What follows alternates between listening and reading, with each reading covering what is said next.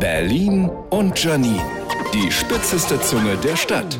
Oh, ich bekomme Schweißausbrüche, wenn ich nur daran denke. Woche für Woche, Monat für Monat. Ach, Jahr für Jahr schiebe ich es auf. Aber ich muss leider meinen Keller aufräumen. Lieber würde ich alle Kaugummis vom Alexanderplatz kratzen, aber die Hausverwaltung droht mir mittlerweile mit einem Räumkommando, wenn ich nicht meinen Sperrmüll entsorge. Puh. Und wer soll da kommen? Die GSG Biotonne oder was? Zugegeben, ich habe die Tür zu meinem Keller seit Jahren nicht geöffnet. Ich vermute, dass dort Einzeller leben, die einen höheren IQ haben als Donald Trump. Ich weiß auch gar nicht, wohin ich mit dem ganzen Müll aus meinem Keller soll. Oder kann man bei der BSR mittlerweile einen Castor-Behälter mieten? Oh Mann, ich befürchte, ich muss mit dem Krempel dahin, wo jeder Berliner seinen Sondermüll entsorgt.